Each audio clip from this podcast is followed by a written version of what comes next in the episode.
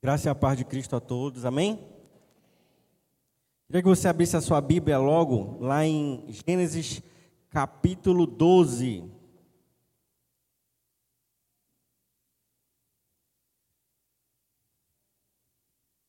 Gênesis capítulo 12, versículo 1 em diante.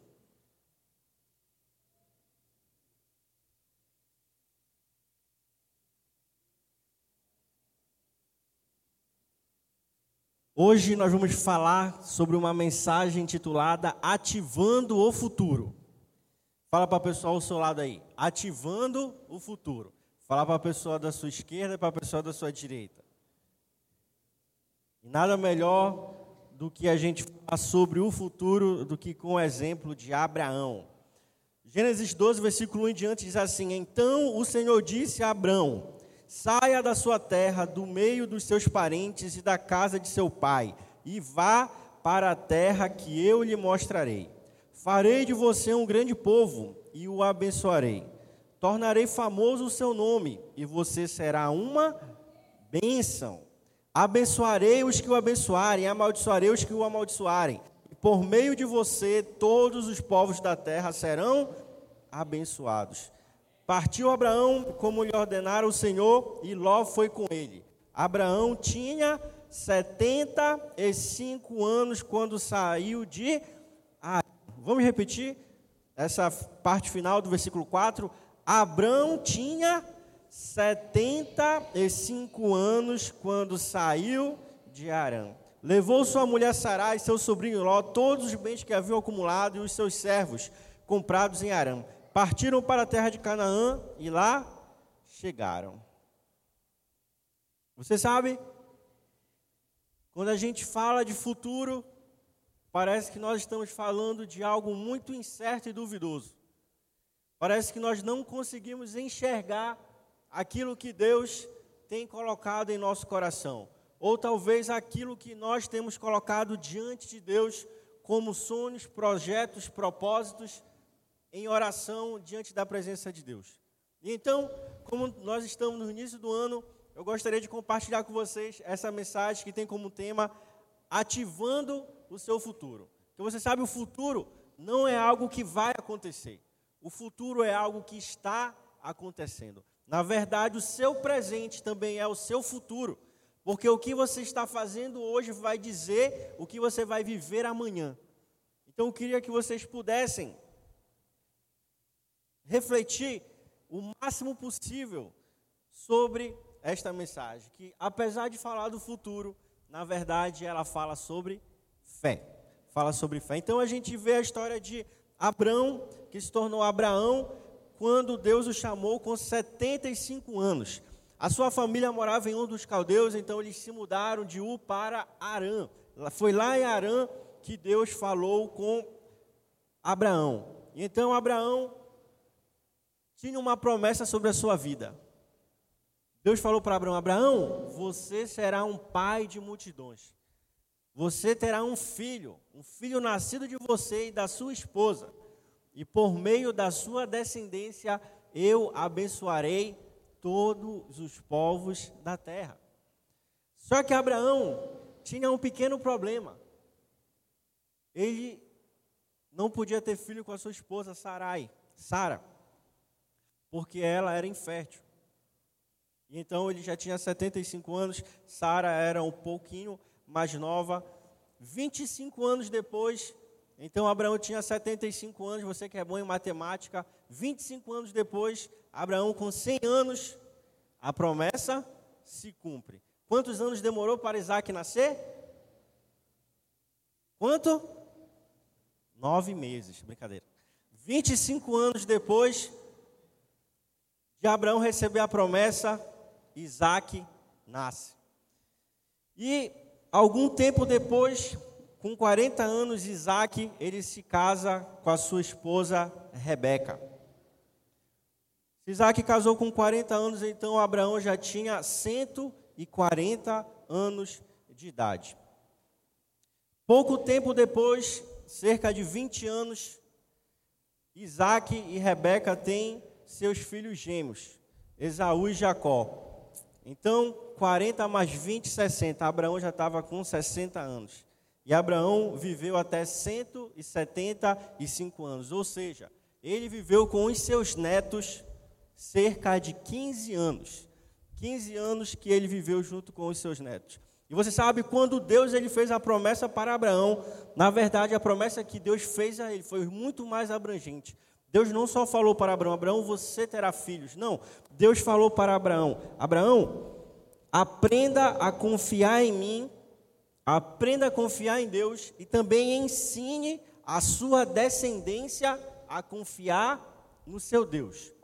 Abraão, confie no seu Deus e ensine a sua descendência também a confiar no seu Deus. E aqui a gente vê três gerações. A gente vê a geração de Abraão, a gente vê a geração de Isaac e a gente vê a geração de Jacó sob uma mesma promessa.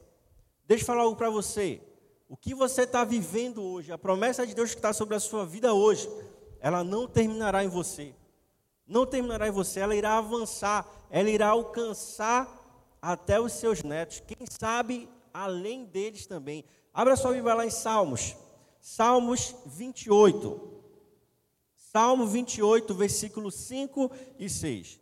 Se você não for muito bom de Bíblia, olha aqui no telão e você só anota a referência. Salmo 128, versículos 5 e 6 diz assim: Que o Senhor abençoe desde Sião, para que você veja a prosperidade de Jerusalém todos os dias da sua vida, e veja os filhos dos seus filhos, haja paz em Israel. Ou seja, veja os seus netos. Então, quando nós estamos falando sobre a promessa de Deus sobre a nossa vida, na verdade, nós estamos falando de algo que ultrapassa a nossa própria história. Algo que, na verdade, servirá de herança para os nossos filhos, para os nossos netos, para os nossos bisnetos, para a nossa posteridade. Mas a principal essência da bênção de Deus, da promessa de Deus, do favor de Deus sobre nós, não é a bênção em si, não é o bem material, não é um bem financeiro. Na verdade, é a intimidade com Deus. E é sobre isso que nós vamos falar especificamente essa noite. Quando Deus fez uma promessa a Abraão, ele falou: Abraão, por meio da sua posteridade, por meio do seu filho, todos os povos da terra serão abençoados. Você que é estéreo, você poderá ter um filho. E quando demora cerca de 25 anos para Isaac nascer, a Bíblia está nos ensinando que o mais importante não era Isaac. O mais importante naquele momento não era Isaac. Na verdade, Isaac representando a bênção, a promessa de Deus, tudo bem? Não a criança em si. O mais importante não era a promessa, o mais importante eram os 25 anos que antecediam aquela promessa e levariam Abraão a viver uma verdadeira intimidade com Deus.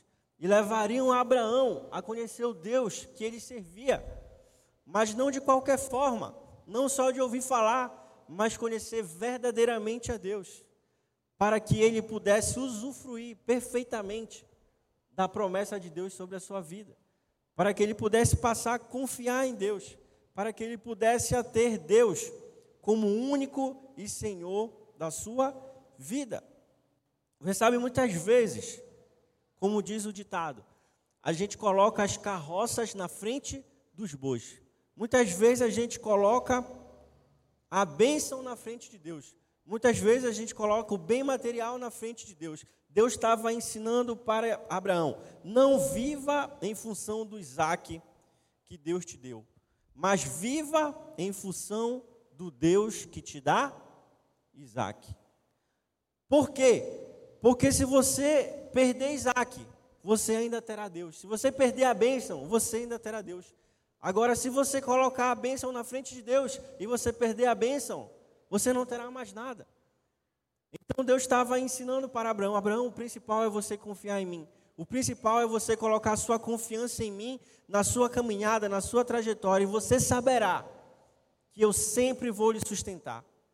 Ainda que você possa pensar que você está desamparado, ainda que você esteja com o coração entristecido, Ainda que você esteja com o coração amargurado, passando por um grande desafio na sua vida, você saberá: eu estou com você.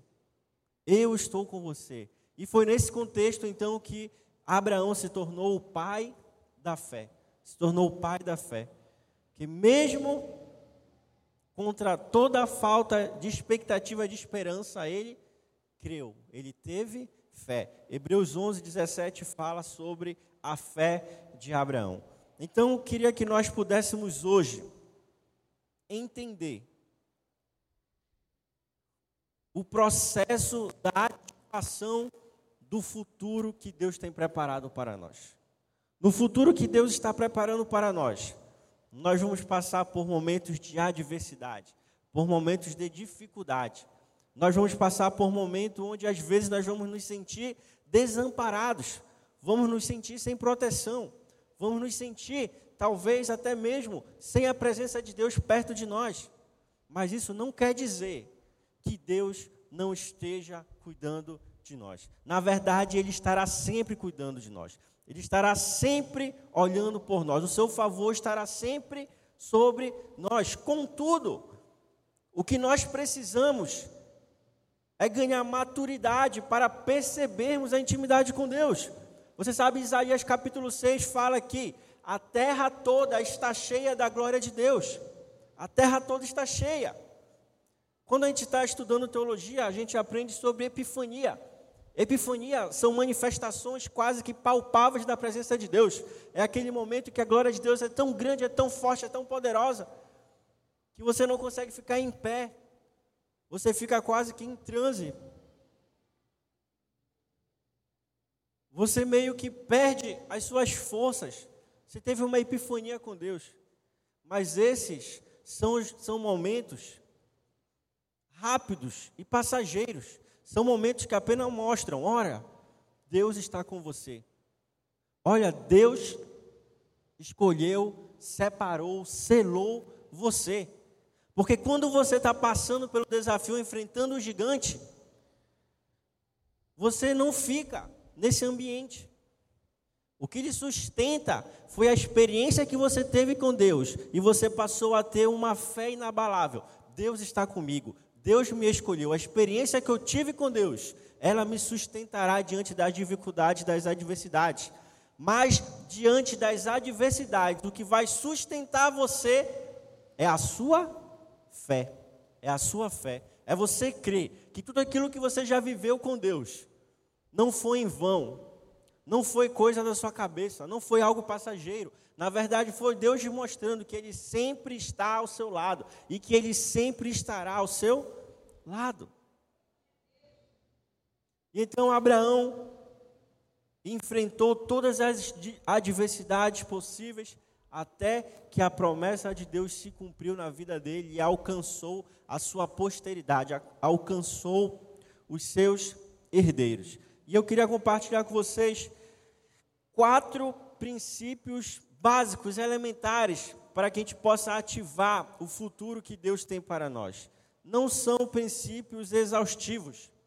Na verdade, é um rol aberto de princípios. Eu coloquei apenas os principais para que nós possamos refletir sobre aquilo que Deus ele deseja fazer na nossa vida. O primeiro princípio que a gente vê na vida de Abraão é a disponibilidade. Disponibilidade. Quando Deus chegou com Abraão e falou para ele: Abraão, sai da tua terra, sai do meio da tua parentela, vai para onde eu te mostrarei. Prontamente Abraão falou, se ele fosse cametaense, né, ele ia falar Jamevu. E partiu. Mas Abraão falou: Senhor, eis-me aqui. Abraão provavelmente era um assembleiano, né? Falou: Eis-me aqui, Senhor. Eis-me, eis o teu varão disposto a fazer a sua vontade. Eis-me aqui. E então Abraão saiu do meio da sua parentela, saiu da sua terra, saiu da sua zona de conforto, saiu do local onde ele tinha proteção e foi em direção ao local que Deus havia falado para ele se direcionar. Que na verdade ele não sabia qual era, porque Deus não falou, só mandou ele sair. Então o primeiro princípio é disponibilidade. esteja disponível para aquilo que Deus quer fazer na sua vida. Você sabe, muitas vezes a gente vive uma vida religiosa de forma equivocada. A gente ora, ora, ora, Deus um emprego, Deus um namorado, Deus um marido, Deus uma casa, Deus um carro, Deus uma moto, Deus um concurso, Deus isso, Deus aquilo. Quando a oportunidade aparece, a pessoa, deixa eu fazer uma semana de jejum. Preste atenção, eu não estou falando para você não orar, eu não estou falando para você não jejuar, não é isso. O que eu estou falando, se você já está em oração, que a Bíblia fala que nós devemos estar em constante oração e vigilância, orar sem cessar, aquilo que Deus enviar para você é para você agarrar. Aí aparece a porta de emprego para a pessoa, ela pensa: ai, mas de oito a meio-dia, duas horas só de almoço, nem dá para eu ir lá em casa, então o voo vai ficar muito corrido, e aí das 14 às 18 horas, meu Deus, será que eu consigo?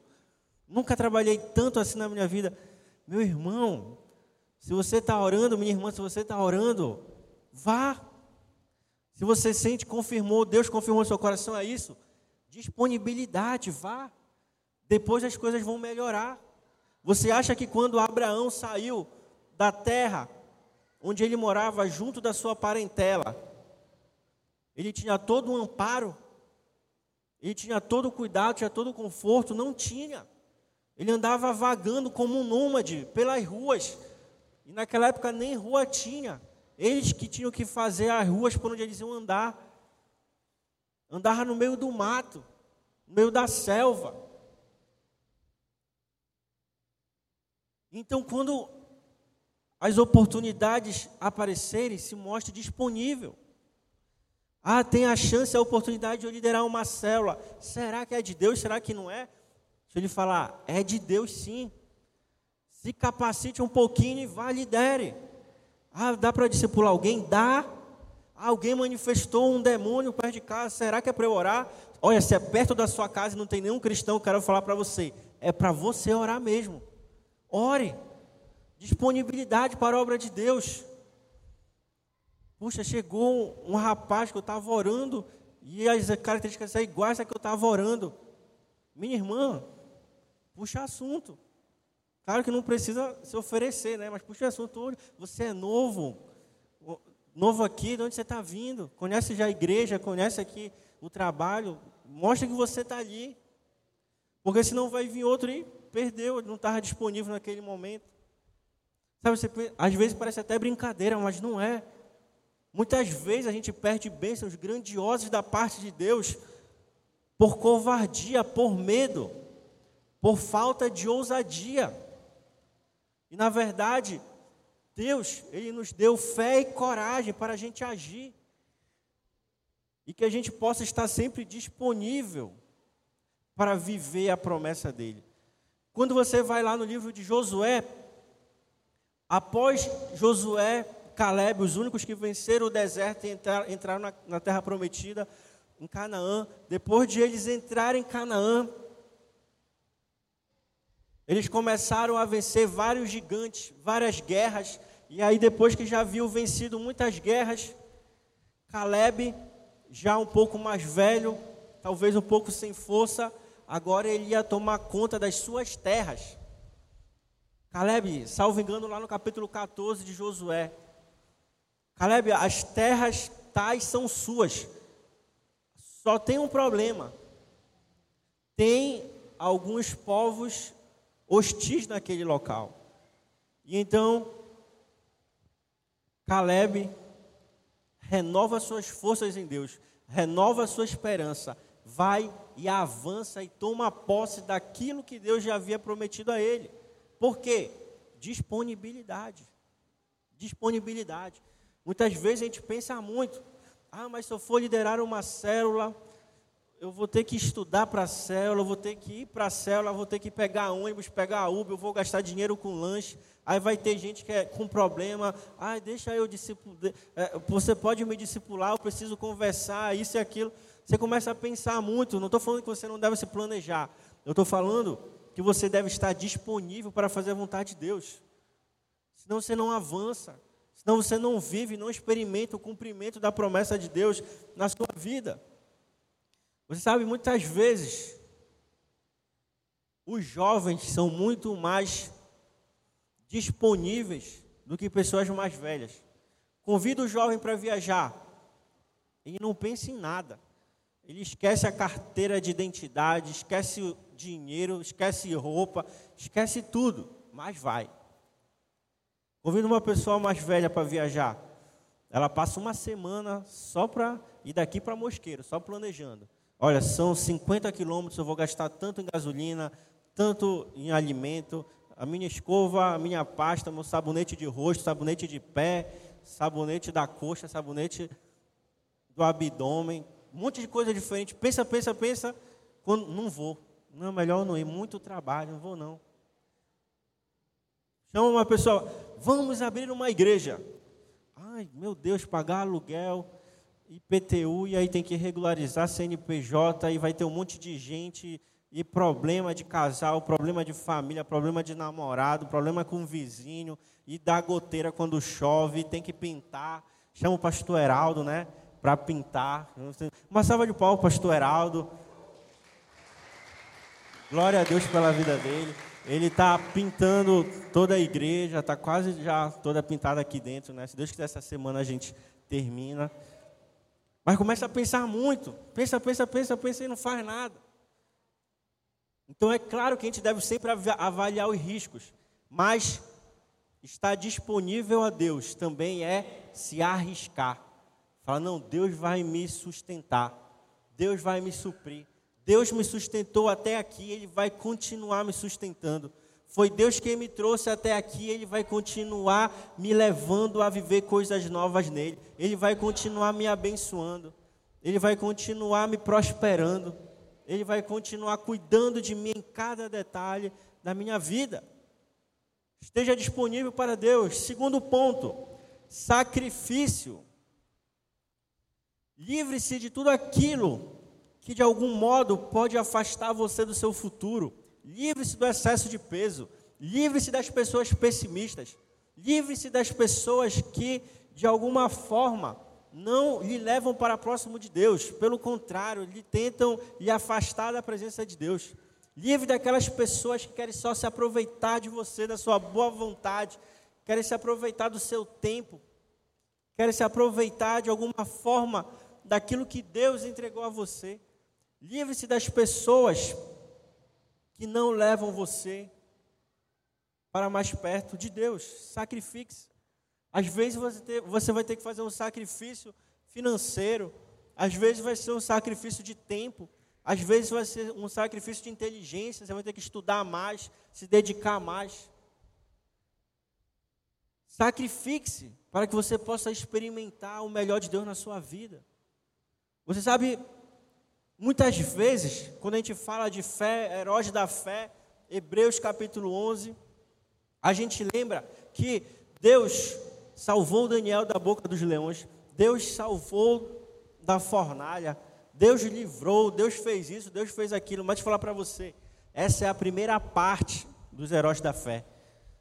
Na segunda parte, você vai ver, muitos morreram em nome de Jesus. Muitos morreram em nome de Deus. Muitos foram cerrados ao meio. Alguns foram crucificados. Muitos perderam sua família. Perderam tudo que tinha por amor a Deus. Deixa eu falar algo para você. Quando se trata de fé, em alguns momentos, somos honrados pela fé. Em outros momentos, nós honramos a fé com a nossa própria vida, com nossos próprios bens, com o nosso próprio tempo com as nossas próprias finanças. Então, quando a gente fala sobre sacrifício, às vezes é preciso a gente se sacrificar também para que possamos experimentar aquilo que Deus deseja fazer na nossa vida. Olha o que fala Gálatas, capítulo 2, versículo 20. Fui crucificado com Cristo, assim já não sou eu quem vive, mas Cristo vive em mim. A vida que agora vivo no corpo, vivo-a pela fé no Filho de Deus, que me amou e se entregou por mim. Isso é uma vida de sacrifício. Não sou mais eu quem vivo, é Cristo quem vive em mim. Você sabe, muitas vezes, a gente sujeita a Deus a nossa vontade. Deus, eu quero isso, Deus, eu quero aquilo.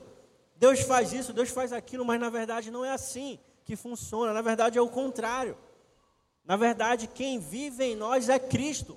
Não somos nós que vivemos em Cristo, é Cristo quem vive em nós. Olha o que Salmo 37 fala, versículo 4 e 5. Deleite-se no Senhor e Ele atenderá aos desejos do seu coração. Entregue o seu caminho ao Senhor, confie nele e Ele agirá. A gente está falando do quê? Entrega a Deus. A gente está falando sobre se sujeitar à vontade de Deus. Estamos falando sobre deixar Deus agir na nossa vida. O problema é que muitas vezes a gente não entende o agir de Deus. Muitas vezes a gente não entende aquilo que Deus está fazendo na nossa vida. Quando a gente vê a história de Abraão, é uma história muito bonita, muito simpática, muito atraente. Por quê? Abraão não reclama de nada. Deus chega com Abraão e fala: Abraão, sai do meio da tua parentela. Deixa a riqueza que teu pai deixou, deixa a segurança que a tua família te dá. Deixa tudo aquilo que tu tem, que tu conquistou durante esses 75 anos. Agora vem e me segue. Abraão fala para Deus: Sim, Senhor, eis-me aqui, meu pai, faça a sua vontade. E então Abraão avança com Ló, cresce o rebanho deles, e aí há uma briga entre Abraão e Ló, entre, perdão, entre os pastores de Abraão e Ló. E aí tem que se separar. Abraão olha uma planície linda, parece o jardim de Deus, e fala: Abraão, eu quero essa planície. Abraão fala: fala, ó, fica à vontade. E aí sobra para Abraão uma terra seca, pedre, pedregosa, desértica. E Abraão fala para Deus: Deus, o Senhor me abençoará. O Senhor me abençoará. Isaac nasce, cresce, a promessa se cumpriu na vida de Abraão, e aí Deus fala para Abraão: Abraão, sacrifica o teu filho a mim. Sim, Senhor, seja feita a sua vontade. Vai, sai cedo de casa para Sara não ver ele saindo. Leva Isaac, leva alguns servos, chega no local de fazer o sacrifício, põe a lenha na costa de Isaac, amarra Isaac, está com a faca já para sacrificar seu filho, e o anjo fala: Não, Abraão, não faça isso. Abraão, é verdade, não precisa mesmo? Não, não precisa. Sempre calmo, sereno. Aí você vê a vida de Jó. Jó perde a família, perde seus bens, só fica com a sua mulher, seus amigos translocados. Jó começa: Deus, o que está acontecendo? Senhor, eu amaldiçoo o dia que eu nasci. Não é possível, como pode acontecer isso comigo? O que, é que eu fiz de errado? Não, não aceito. Começa a reclamar, reclama, reclama, reclama. Tem cristãos que são assim, reclamam mesmo. Falam, não entendo, quero saber o que está acontecendo. Pastor, o que está acontecendo na minha vida? Eu não acredito, eu não estou fazendo nada de errado, eu sempre servi a Deus. O que está acontecendo? Tem gente que é assim, escandaloso, e grita, e chora, esperneia, e bate na mesa, e quebra a cadeira. Estilo de Jó. E outros que são igual a Abraão. A única semelhança entre Abraão e Jó é o coração. Apesar de Jó reclamar, resmungar, ele tinha um coração temente a Deus, igual o coração de Abraão. Ele falou: ainda que eu não entenda, ainda que eu reclame, ainda assim, nu saí do ventre da minha mãe e nu eu voltarei. Que seja feita também a vontade de Deus na minha vida.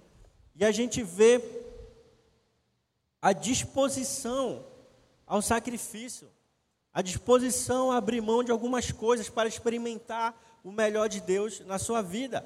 Terceiro ponto, obediência. A obediência, a intimidade que Abraão tinha. Ele não tinha dificuldade de caminhar em direção ao projeto de Deus para a sua vida. E mais, a gente percebe uma unidade entre Abraão e Isaac. Você sabe, quando a gente fala de Abraão e Isaac, a gente aponta para o sacrifício de Cristo na cruz. Semelhantemente a Abraão, Deus também entregou o seu filho. A diferença foi que Cristo precisou morrer. Abraão não precisou sacrificar Isaac. Mas a gente percebe uma unidade entre os dois. Abraão provavelmente já tinha, na verdade, Isaac provavelmente já tinha uns 15 anos de idade, 13. Ele não era mais uma criança, porque a Bíblia fala que ele carregou a lenha na sua própria costa, então ele devia ter uma certa força, o corpo já mais forte para poder carregar.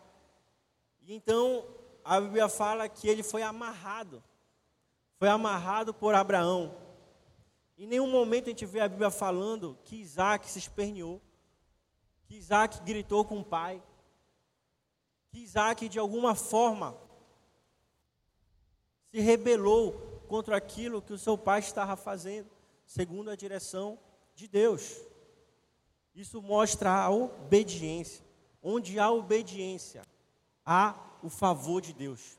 Onde há obediência, há o cuidado de Deus. Onde há obediência, há o agir de Deus na nossa vida. Ainda que a gente não esteja entendendo. Se eu não entendo, eu faço o meu trabalho da melhor forma possível, porque essa pessoa me persegue. Deus, eu tenho feito tudo corretamente, porque as coisas não estão dando certo para mim. Mas ainda assim, eu vou obedecer à Sua vontade, ainda assim eu vou obedecer aquilo que o Senhor prometeu para mim que acontecerá. Eu vou obedecer a Sua palavra, eu vou obedecer os Seus princípios, e eu viverei de acordo com aquilo que a Sua palavra ensina. Para finalizar, não podemos deixar de falar em fé quando falamos de Abraão, mas uma fé que se move em ação e em direção. Quando a gente fala de fé, a gente não está falando só de ter atitude, mas a gente está falando também sobre ter uma atitude baseada numa direção correta. Não adianta você ter atitude incorreta. Você precisa ter uma ação de acordo com a direção que Deus dá a você. Toda vez que Abraão agia, ele agia de acordo com a direção que Deus dava a ele. Ele agia de acordo com aquilo que Deus estava planejando, projetando para ele. Então a gente precisa ter fé, mas fé não é só agir de forma impensada. Ah, preciso fazer tal coisa. Não, eu tenho fé, eu vou fazer. Não, não é assim. Você precisa ter uma ação sim, precisa ter uma atitude sim, mas de acordo com a direção que Deus deu a você. A sua atitude, a sua ação deve ser de acordo com a plataforma que Deus permitiu você agir sobre ela. Quando você sai daquele local que Deus mandou você agir, então a sua fé não vai ter eficácia. A sua fé não vai ter resposta a sua fé não vai ter uma correspondência. Se Deus mandou você louvar, louve. Se você for tentar pregar, talvez você não consiga. Se Deus mandou você ser um ministro, um pregador, então vai e pregue. Talvez se você for tentar cantar, você não vai conseguir. Se Deus falou para você, seja da área de humanas, não vá para a área de cálculo. Vá para outra área. Assim vai. Se Deus falou para você, ó, você perfil de funcionário público, seja um funcionário público, não você é um perfil comerciante, empreendedor, vá para a área do comércio, vá para a área do serviço público, aonde Deus direcionou você. Se você fizer diferente, você provavelmente não vai conseguir não vai conseguir ter o mesmo desenvolvimento, não vai conseguir ter não vai conseguir alcançar os mesmos resultados. Para finalizar, a gente percebe na vida de Abraão a disponibilidade de sacrificar, de oferecer tudo aquilo que Deus tinha dado a ele. Você sabe, muitas vezes, nós estamos dispostos a nos sacrificar. Fala, Deus, faça comigo o que o Senhor quiser. Faça comigo o que o Senhor quiser. Mas guarda a minha casa. guarda o meu carro, guarda a minha empresa, guarda o meu trabalho. Muitas vezes a gente fala, Deus, faça comigo o que o Senhor quiser. Mas a minha família, não. Muitas vezes a gente fala para Deus, Senhor, comigo pode tudo, mas com os meus filhos, não. Você sabe, muitas vezes a gente tenta super proteger os filhos que Deus deu a nós. Mas a verdade é que nós devemos deixar também que eles sejam tratados e cuidados por Deus. Às vezes a superproteção acaba dando mais resultados ruins do que resultado bom. Por quê? A gente passa a não confiar naquilo que Deus preparou para nós e para a nossa família. A gente passa a não ter a certeza que Deus fará a vontade dele. E aí então a gente passa a querer fazer a nossa própria vontade. Então gostaria que você pudesse parar para pensar e planejar diante de Deus tudo aquilo que Ele tem sonhado e projetado para você. Eu queria que você pudesse ter os seus sonhos, os seus projetos renovados em Deus, re reavivados em Deus. Que você pudesse ter reativado no seu coração tudo aquilo que Deus ele tem sonhado para você. E você saber que Ele cuidará de você, Ele cuidará da sua posteridade, Ele cuidará dos seus netos, Ele cuidará dos seus bisnetos. Ele está abençoando você hoje, para que você possa experimentar de forma plena, grandiosa, poderosa as bênçãos dele na sua vida. Mas haja de acordo com aquilo que a Bíblia nos ensina. Haja de acordo com aquilo que a Bíblia fala, de que modo nós devemos agir, para que nós possamos experimentar a boa, perfeita e agradável vontade de Deus. A boa, perfeita vontade é de Deus e não a nossa. Porque muitas vezes a nossa boa, perfeita e agradável vontade não é a mesma da de Deus. Então que a gente possa entregar a nossa vida totalmente a Deus. Que a gente possa entregar o nosso futuro totalmente a Deus. Que a gente possa entregar os nossos projetos. Que a gente possa entregar os nossos sonhos totalmente a Deus. Como o salmista falou: deleita-te no Senhor, confia no Senhor. E o mais Ele fará por você. E Ele irá abençoar você, e Ele irá cuidar de você, e Ele irá sustentar você. Queria que você ficasse de pé para que a gente possa orar juntos. E logo em seguida a gente vai estar já encerrando. Queria que você ficasse de pé, queria que você colocasse suas mãos em seu coração. E eu queria que você colocasse agora diante de Deus toda a sua preocupação. Talvez você tenha perdido a esperança, talvez você esteja com o seu coração pesado, talvez você esteja angustiado, Talvez você esteja de alguma forma pressionado no seu coração. Eu queria que você lançasse isso diante de Deus agora e falasse: Deus, aqueles que confiam em Ti, tenha certeza que o Senhor agirá. Deus, aqueles que se deleitam no Senhor, tenha certeza que o Senhor transformará suas vidas. Meu Pai, eu coloco de Ti hoje, eu coloco diante de Ti hoje o meu futuro. Eu coloco diante de Ti hoje tudo aquilo que o Senhor tem prometido para mim. E eu lhe peço que nessa caminhada, o Senhor me ensine a confiar em Ti. O Senhor me ensine que mais importante é aquele que me dá a bênção. A bênção pode vir, pode ir, mas o Senhor continuará sempre no meu coração. Deus, que o Senhor me ensine a esperar em Ti, que o Senhor me ensine a confiar, que o Senhor me ensine a ter esperança, que o Senhor me ensine a ter fé, que o Senhor me ensine, Deus, a ter intimidade contigo, porque somente aqueles que temem ao Senhor receberão a verdadeira revelação de quem Ele é. Então, Deus, coloque em nossos corações temor, coloque em nós temor, Deus, pelo Teu poder. Temor, Deus, pela Sua santidade, temor pela Sua glória, temor porque o Senhor pode lançar no inferno aqueles que não te servem. Temor, meu Pai, porque o Senhor é poderoso e glorioso, mas também põe em nosso coração, Jesus, graça, põe favor, põe um sentimento de paternidade, que nós somos amados por Ti, que nós somos cuidados por Ti.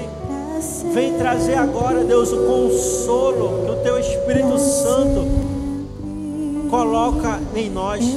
Que o Consolador, o Espírito Santo de Deus, possa vir sobre nós esta noite, trazendo revelação, trazendo cura, trazendo transformação, trazendo esperança de dias melhores, trazendo esperança de que o Deus que agiu na nossa vida, Ele continua agindo e Ele nos levará a experimentar uma profundidade maior do seu amor e do seu cuidado, porque Deus não é homem para que minta, nem filho do homem para que se arrependa, e as promessas que Ele fez a você, elas vão se cumprir. As promessas que Ele fez a você, elas vão se cumprir. As promessas que Deus colocou no seu coração, Ele mesmo agirá para que elas possam se tornar realidade na sua vida. E aquilo que você perdeu, aquilo que o inimigo tentou tirar de você, Deus dará muito mais a você. Deus consolará o seu coração. Deus protegerá a sua mente, as suas emoções, e Ele lhe dará esperança de dias melhores. Olha a Deus nesse momento, fale com Ele.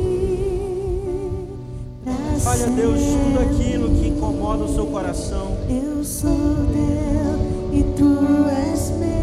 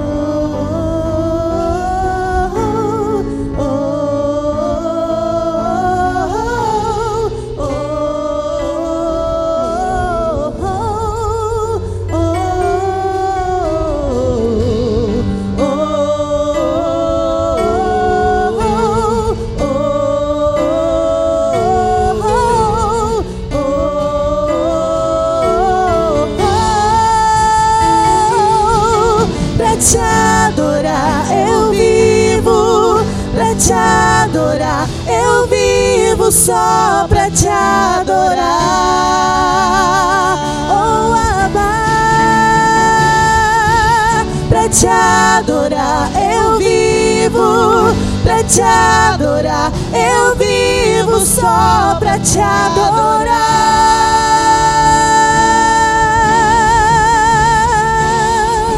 Pra te adorar eu vivo, pra te adorar eu vivo só pra te adorar.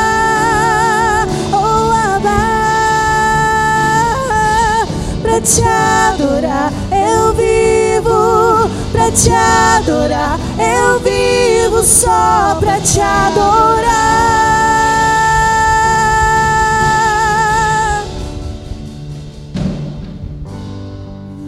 Aleluia, Deus, clamamos a Ti nesta noite, Senhor, e te pedimos, meu Pai, traz esperança ao nosso coração.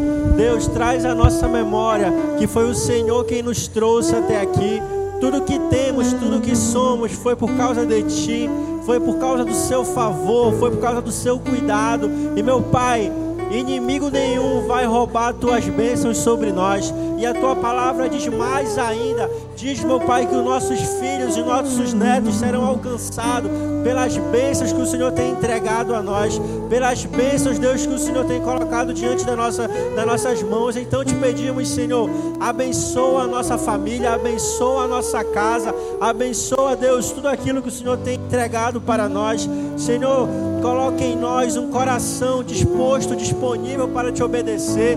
Deus, coloque em nós temor a Ti, coloque em nós santidade, põe em nós pureza. Deus não nos deixa nos acostumarmos com o pecado. Senhor, não nos deixa nos acostumar com uma vida sem oração. Deus não nos deixa ter uma vida sem compromisso contigo. Não nos deixa ter uma vida, Senhor, sem leitura da tua palavra, sem novidade de vida contigo. Te pedimos, Espírito Santo, vem nos visitar durante esta semana. Vem, Espírito Santo, falar aos nossos corações. Vem renovar a nossa fé. Vem renovar a nossa esperança. Vem, Espírito Santo, renovar o teu chamado, o teu fervor, a tua salvação na nossa vida. Não nos deixa, Deus, ser um cristão qualquer não nos deixa ser só mais um no meio da multidão, não. O Senhor nos separou, o Senhor nos selecionou.